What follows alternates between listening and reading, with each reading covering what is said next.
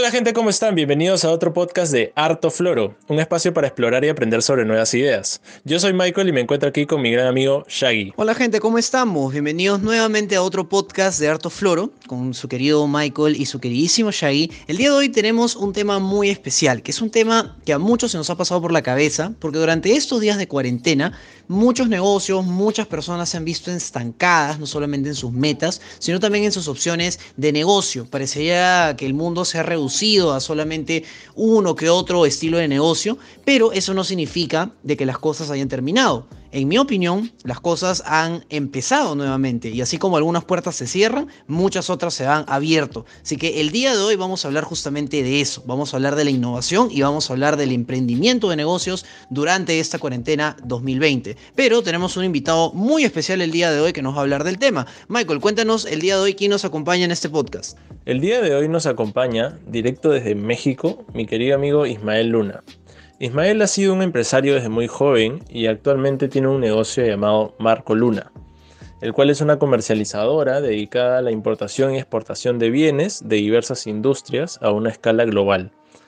Además, hace ya tiempo se anda dedicando a la consultoría de negocios y recientemente, aunque no tan reciente, a la docencia. Ismael, ¿cómo estás? Gracias, Michael. Un gusto. Gracias, Michael Shaggy, por, por la invitación. Y bueno, pues sí, los saludos desde la Ciudad de México, así que estoy atento un poco al ejercicio que vamos a vivir el día de hoy. Entonces, arrancando un poco con las cosas, eh, Ismael, nuevamente gracias por tu participación. Empecemos un poquito contextualizándonos previo al inicio de esta cuarentena. Obviamente Perú y México no, no, no les está, digamos, golpeando la cuarentena de la misma manera. Cada país y cada cultura, por así decirlo, recibe esta enfermedad de una manera distinta. Pero igual me imagino que en México han, han habido ciertas restricciones, o me equivoco. Total, total. Eh, bien dices, al final, digo, cada país maneja la pandemia de diferente forma, pero, pero sí tenemos ciertas eh, pues, similitudes respecto a la acción y a lo mejor ciertos problemas del entorno social que nos afectan, ¿no?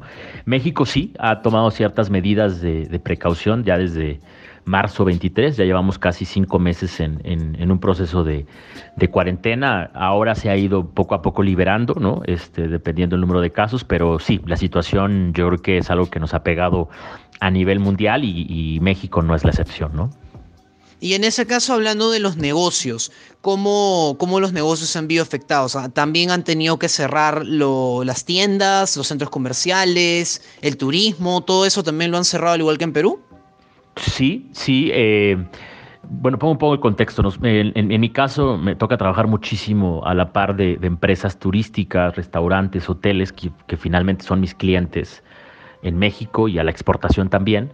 Eh, y, sí, eh, los primeros meses, los primeros tres meses hubo pues un cierre total de las industrias, ¿no? como bien dices, plazas comerciales, el turismo en general, tanto pues la salida y la, llegada de, vuelos de diferentes partes del mundo pues se detuvieron y por supuesto pues cayeron la cantidad de una cantidad enorme de reservaciones para hoteles y los restaurantes pues tuvieron que cerrar. Ya desde hace aproximadamente tres semanas eh, ha habido paulatinamente una reapertura moderada en esta, en México le llamamos una nueva normalidad, ¿no? Un nuevo contexto, una nueva realidad, en donde bueno pues eh, aquellos, aquellos lugares que, ofertan servicios, eh, sobre todo de venta de alimentos o, servicios turísticos, pues tienen que llevar una serie de, medidas, ¿no? Este, para, para sanitarias, me imagino. Sí, sanitarias para que, para que el cliente se pueda sentir pues lo más seguro posible en temas de, salud, ¿no? Pero bueno, eh, ahorita ya estamos en una etapa, se, dice que, que, la, en una meseta ya rumbo rumbo a, disminuir el número de contagios. La gente hoy es mucho más consciente, supongo que allá igual en Perú, ¿no? Este, la gente hoy entiende que el uso del cubrebocas es fundamental, el lavado de manos también. Y bueno, el gobierno en la medida de lo posible ha tratado de, incentivar a la gente a que esto, eh, pues a la medida de lo posible, se vaya poco a poco volviendo parte de una normalidad, hasta que digamos no haya una vacuna este, o un remedio que pueda ponerle un poco el alto a esto. Eh, como contexto rápido les explico, México es un país enorme, somos casi 130 millones de habitantes y somos uno de los países con mayor número de problemas de, obesidad y de hipertensión, entonces por supuesto que eso también nos genera que el número de muertos de repente se, vea eh, pues, pues a la alza cada vez, ¿no? Entonces es muy difícil de repente un número que te pueda expresar la situación de éxito o fracaso de, de, una, de una campaña, digamos, de prevención, pero creo que las cosas en términos generales no se están haciendo tan mal, ¿no? Ese es mi, punto de vista a priori. Claro, y, de hecho similar está pasando un poco en el Perú, ¿no? O sea, eh, muchos negocios se han visto afectados, eh, algunas empresas han recortado su personal o han tenido que echarlos a todos, ¿no? A la calle un poco. Y de hecho eso ha afectado a muchas familias y han tenido que ver cómo reaccionar ante esta situación, ¿no? O sea, definitivamente algunas personas eh, habrán reaccionado mal y otras han reaccionado un poco mejor. Y realmente estamos como que en una situación de, tienes que adaptarte, ¿no? Eh, entonces, para esto algunas personas eh, han optado por, creo que el primer negocio que se le vino a la mente a las personas fue el negocio de las mascarillas, ¿no? O sea, pandemia, igual la gente necesita este tipo de equipos, voy a comprar voy a traer todo lo que pueda y vender. Este, seguro que es un negociazo. Pero seguro lo que no contaba este tipo de personas es que muchas personas iban a tener la misma idea y al final, o sea, no sé exactamente cuál es el estado de ese, de ese rubro, pero algo me dice que podemos estar en un contexto de sobreoferta, ¿no? No sé tú qué opinas, Ima. Sí, sí, sí, digo, pasa algo muy similar en México. Eh, digo, los que nos dedicamos un poco al tema de las importaciones, recibimos a principios de marzo llamadas y llamadas de, sobre todo de gente que se dedicaba a producir, eh, empresarios chinos que querían pues inundar el mercado de productos, ya sea termómetros, este, mascarillas, algún tipo de medicamento, etcétera. Y hubo, hubo desde luego aquellos que tomaron la, decisión de, de, invertir en eso. Yo a título personal y bueno, lo platico de repente en algunas consultorías que me toca hacer con gente que está, que, les tocó, digamos, esta pandemia con dinero en la bolsa, pues que no es un mejor, no es la mejor opción, ¿no? De repente estos, estos, eh, estos emprendimientos que, que, surgen a bote pronto, donde ves una necesidad y te resulta atractivo poder eh, pues solventar esa necesidad con algún producto y revenderlo, pues no necesariamente es exitoso, ¿no? Y no es exitoso por el simple hecho de que uno no, tiene conciencia del contexto, no tiene conciencia de los precios, no tiene conciencia de la sobreventa,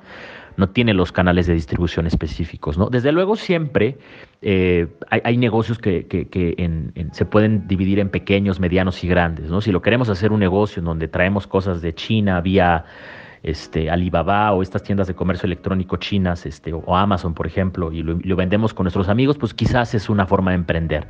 Pero ya en negocios grandes, en negocios donde inviertes cantidades eh, fuertes de dinero, pues de repente este tipo de proyectos o este tipo de ideas, lejos de ayudar, pues pueden llevar a muchas personas a, a la quiebra porque evidentemente pues no hay un precio establecido y hay una oferta y demanda que sube y baja constantemente y que luego pues te puedes quedar con cantidades de producto que a lo mejor eh, pues va a ser imposible vender y que las compraste a un precio muy alto. Entonces, en mi, en mi experiencia, digamos, yo, yo no recomiendo este tipo de, emprendimientos que son como muy a priori, que son eh, de bote pronto, que son bastante engañosos porque, porque no conocemos. Digo, a no ser que llevemos años de experiencia en la importación de productos para la salud, quizás podamos tener un ejercicio de, mayor... Eh, éxito, pero, pero en un contexto donde no sabemos de qué estamos hablando, solamente sabemos que hay necesidades, siempre esto nos puede poner en riesgo eh, nuestro dinero, ¿no? Entonces, estas tendencias que de repente surgen, eh, pues yo siempre pediría que hubiera eh, calma, que hubiera,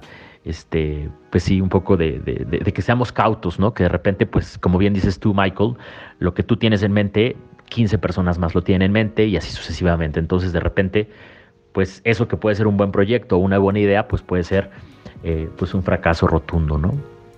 Claro, y, de hecho, más que nada porque, porque estamos en una clase de nuevo mundo.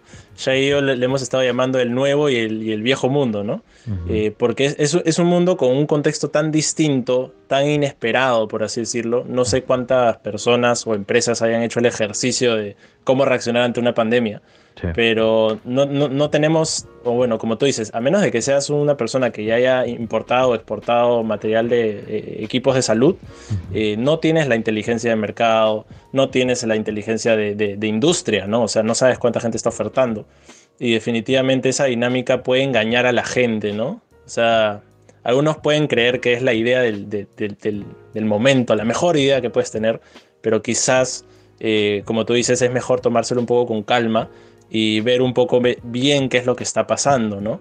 Por ejemplo, yo creo que nadie le venían ideas eh, al inicio de la cuarentena, eh, a menos de que hayas estado preparado. Pero ponte, eh, ahora que hemos estado varios meses en nuestras casas, me he dado cuenta, y de hecho lo he llevado a, a cabo, que la comodidad en el hogar es una de las cosas que se está volviendo necesaria, ¿no? Porque ya que mucha gente está en sus casas, pues eh, muchas personas, si pueden invertir en estar un poco más cómodos, pues van a invertir en eso. Entonces algo como eso, yo no me lo, no se me ocurriría al inicio de la pandemia, ¿no? Pero cosas como esa, o ponte algo que también he visto que está bastante, que ha repuntado bastante, son los equipos tecnológicos. Ponte, no sabes la escasez que hay de, cámaras webs o de micrófonos acá en Perú. Hay, hay escasez. Este, los productos han triplicado o cuadruplicado sus precios. Es alucinante. Mira, sobre lo que, justo lo último que, intervino Ismael, eh, antes de este podcast estaba conversando con mi mejor amiga justamente sobre este tema y ella me comentó algo súper interesante que se los comento a ustedes dos.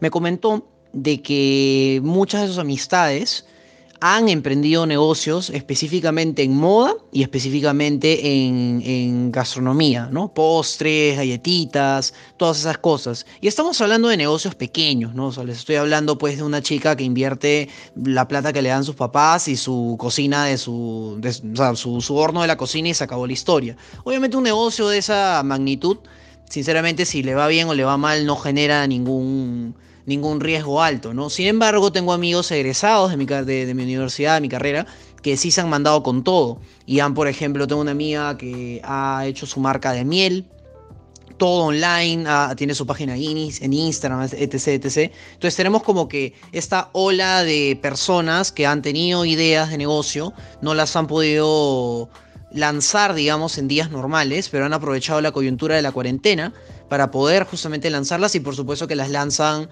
no solamente de manera tradicional, sino aplicando todas las medidas de sanidad y aparte el, hecho de la distribución online, ¿no? Porque ya casi nadie quiere ir a tu tienda a recoger cosas, casi todo el mundo quiere que se lo mandes eh, a su casa. Por temas de seguridad, por supuesto, ¿no? Y justamente a eso quería hacerte una pregunta, Ismael.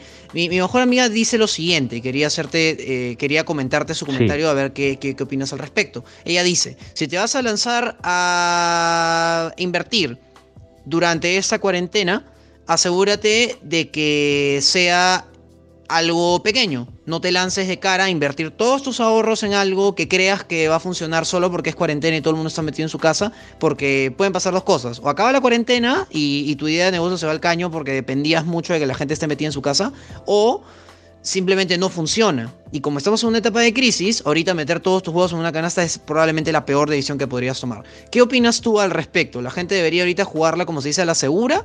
O, sí, o más bien es una muy buena oportunidad para encontrar de repente un buen nicho de negocio y meter toda la plata ahí porque hay plata en este momento. ¿Cómo lo ves tú? Mira, eh, interesante pregunta y sobre todo yo lo, yo lo dividiría en dos partes. Un poco eh, en dónde estás ubicado. O sea, tú como emprendedor, lo que sea, ya seas un emprendedor de, familia, de nicho, donde quieres, tienes un poco de dinero en la bolsa y quieres hacer algo, o un emprendedor que, quizás eh, se quedó sin trabajo también y que de repente su circunstancia, pues lo que quiere es ganar dinero porque no lo tiene, porque no hay dinero en la bolsa, ¿no? Eh, emprender siempre, a, priori, para mucha gente resulta, hay, siempre dos vertientes. A mí que me toca dar clases a, alumnos de, universidad, siempre hay dos, dos, dos vertientes. La parte del, del, voy a emprender porque no quiero tener a alguien que, a quien rendirle cuentas y porque además pues es, este, es mucho mejor porque yo soy tu propio jefe y porque yo puedo lograr cosas desde ahí.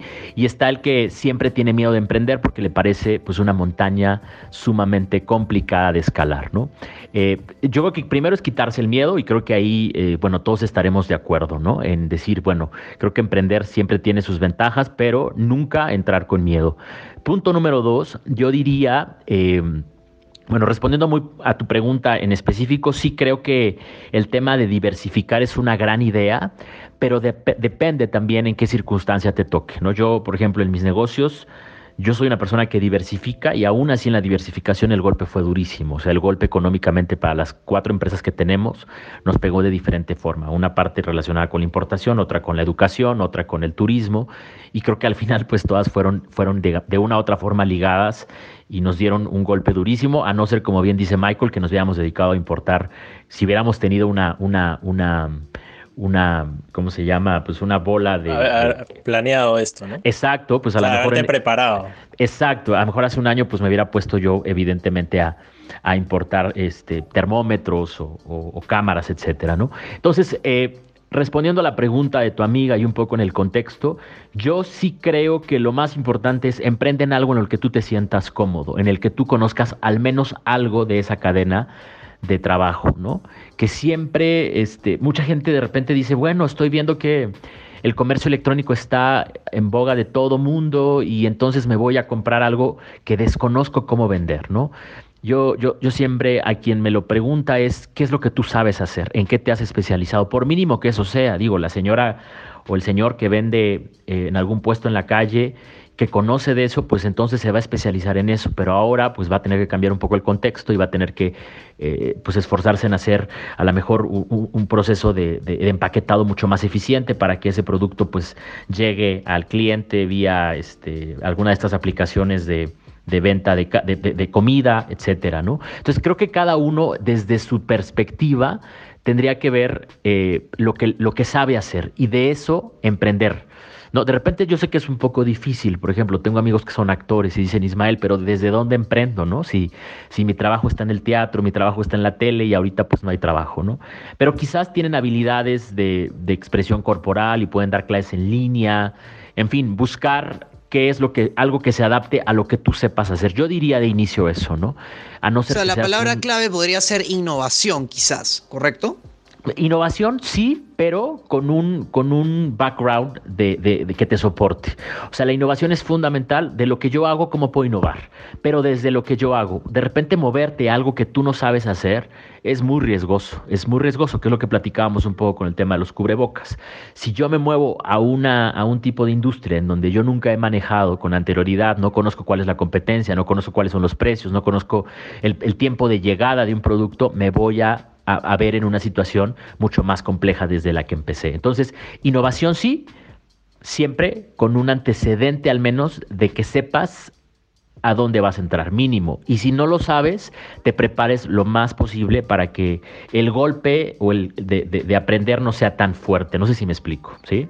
O sea, si es que tu, tu rubro está inhabilitado, pero obviamente tú no solo aprendes lo de tu rubro, también ganas ciertas habilidades, tal vez eh, eh, empresariales, administrativas o, de tu especialidad, eh, pero eso puede saltar hacia otro lado. Y si es que eso que tienes no es suficiente para eso, también te puedes formar, ¿no? O sea, para eso están todos estos cursos en línea y toda la información que realmente está en Internet que, es bastante útil. Y Isma, hablando un poco del mindset que, o, la forma de pensar que deberíamos plantearnos para emprender en, cuarentena, ¿tú, tú, qué cosas eh, sugerirías? Ok, eh, bueno, yo, yo diría de, inicio un poco salirnos de esta estructura de pesimismo, ¿no? Eh, pensar que esto va, va, a ser para siempre, van a cambiar las cosas, desde luego. Nosotros en México decimos que vamos paso a una nueva normalidad con ciertos contextos que nos definen y nos van a definir, por supuesto, pero al final esto va a tener que, va a tener que tener un proceso de término y vamos a amanecer o vamos a, vivir en una nueva etapa, ¿no? Una nueva etapa en donde nos vamos a tener que quitar ciertos miedos, ¿no? Yo creo que ustedes lo han visto, eh, digo, al menos en México, que era un país muy grande, de repente el tema del comercio electrónico no era tan llamativo y hoy es un boom y la gente pues se siente con más confianza agarrar el celular y poder comprar. Y hablo del, también el sesgo de la edad, por supuesto, a lo mejor eh, jóvenes o gente más joven de los 30 años tenemos esa capacidad de adaptarnos, ¿no? Pero la gente más grande de repente tuvo que adaptarse, tuvo que tener reuniones vía Zoom, vía Meet y que ese tipo de cosas no existían. Entonces, lo que nos obligó a esta pandemia es adaptarnos y el mindset un poco que yo quiero expresar es eso a estar, estar preparados para adaptarnos a lo que venga y que el negocio que vayas a emprender tengas la capacidad de adaptarlo en base a lo que vaya surgiendo. Esta cosa de que exista un ABC de lo que se tiene que hacer y eso te va a llevar al éxito, pues hoy todos los que nos dedicamos a la consultoría, pues nos damos de golpes, porque esto nadie lo tenía planeado. El tema de la pandemia nadie lo tenía presupuestado. Entonces, eh, pues un poco hablarte de cuál es el paso a seguir pues podría haber un paso a seguir, pero pues llega una pandemia y te acaba todo. Entonces, lo más importante es quitarse un poco el miedo, eh, estructurar, prepararse eh, si no lo sabes y si lo sabes, buscar cuáles las alternativas por las cuales vas a tener que transitar, ¿no? El comercio electrónico, eh, la eficiencia, la mejor en los procesos, hacer menos con más, porque por ejemplo también hay empresas pequeñas, nosotros aquí en México llamamos pymes, pequeñas y medianas empresas, que tenían 15, 15 gentes personal para trabajar y ahora tienen que hacer ese trabajo con ocho personas. Entonces la eficiencia es fundamental, fundamental para cualquier tipo de proyecto y, y hacer procesos de corte cada tiempo, es decir, eh, hoy no podemos tristemente pensar en proyectos de, de largo plazo. Entonces, darnos ciertos bloques de reestructuración cada tres meses, yo propongo siempre eso, ¿no? O cada mes en algunos casos, ¿no? Tener esta capacidad de sentarnos con nuestra gente de trabajo, sentarnos con lo que estamos haciendo y decir, a ver, ¿qué estamos haciendo bien y qué estamos haciendo mal, ¿no? Entonces, un poco sería ese mi, digo, de, forma muy rápida y muy sencilla, lo que, lo que creo que teníamos que tener siempre de, de antecedente para, para emprender, ¿no?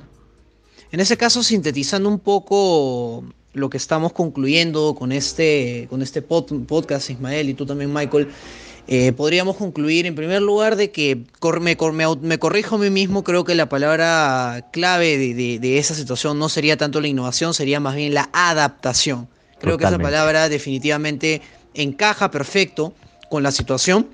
Y, dentro de lo último que tú estabas comentando y, y, adjuntándolo un poco a la duda que tenía esta oyente, que es una mía mía, me, parece que lo mejor sería tener un mindset en primer lugar positivo, eso va a ayudar mucho a que las cosas salgan, salgan bien, salgan, apunten para bien, y en segundo lugar tener buen ojo, buen ojo, mm, pero no, no para lo que, lo que se esté vendiendo como pan caliente, porque no necesariamente porque eso está vendiendo un montón significa que a ti te va a ir bien en eso. Tienes que buscar aquello en lo que tú sepas, en lo que tú te sientas cómodo, en lo que tú conozcas al menos algo, porque eso te va a dar un, valor agregado, eso te va a dar una ventaja competitiva por tu propio conocimiento y expertise en ese tema. Y eso es lo que te va a ayudar justamente a poderte desarrollar mejor en ese eh, aspecto. Ahora, si es un buen momento o un mal momento para invertir, ni sí ni no. Depende mucho de ti y depende mucho de tu análisis que le puedas hacer a ese contexto. Pero, Ismael, tú también comentaste algo muy, muy importante,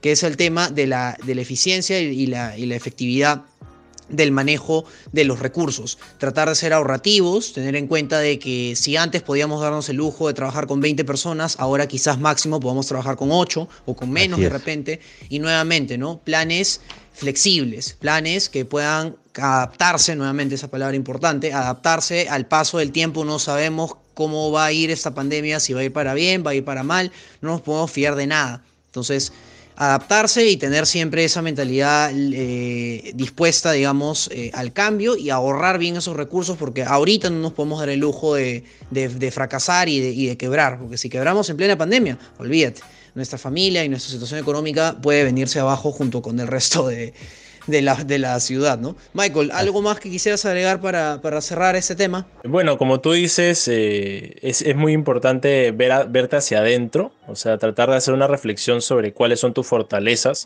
y también reconocer tus debilidades, ¿no?